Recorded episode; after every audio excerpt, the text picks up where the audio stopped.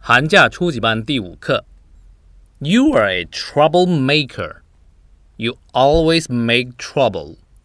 You always piss your teacher off. You often mess things up.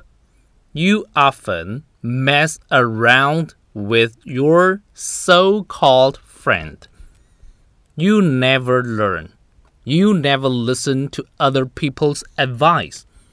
That is why you are a miserable loser.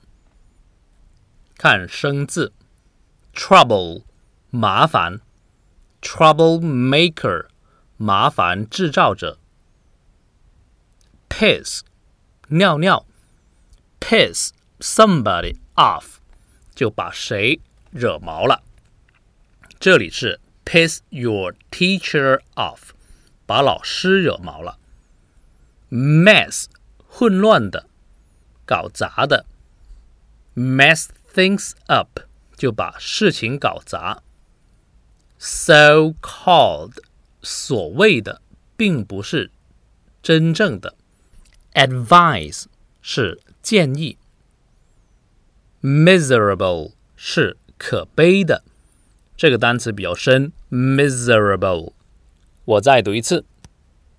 You are a troublemaker. You always make trouble. You always piss your teacher off. You often mess things up. You often mess around with your so called friend. Your life is totally a mess. You never learn. You never listen to other people's advice. That is why you are a miserable loser.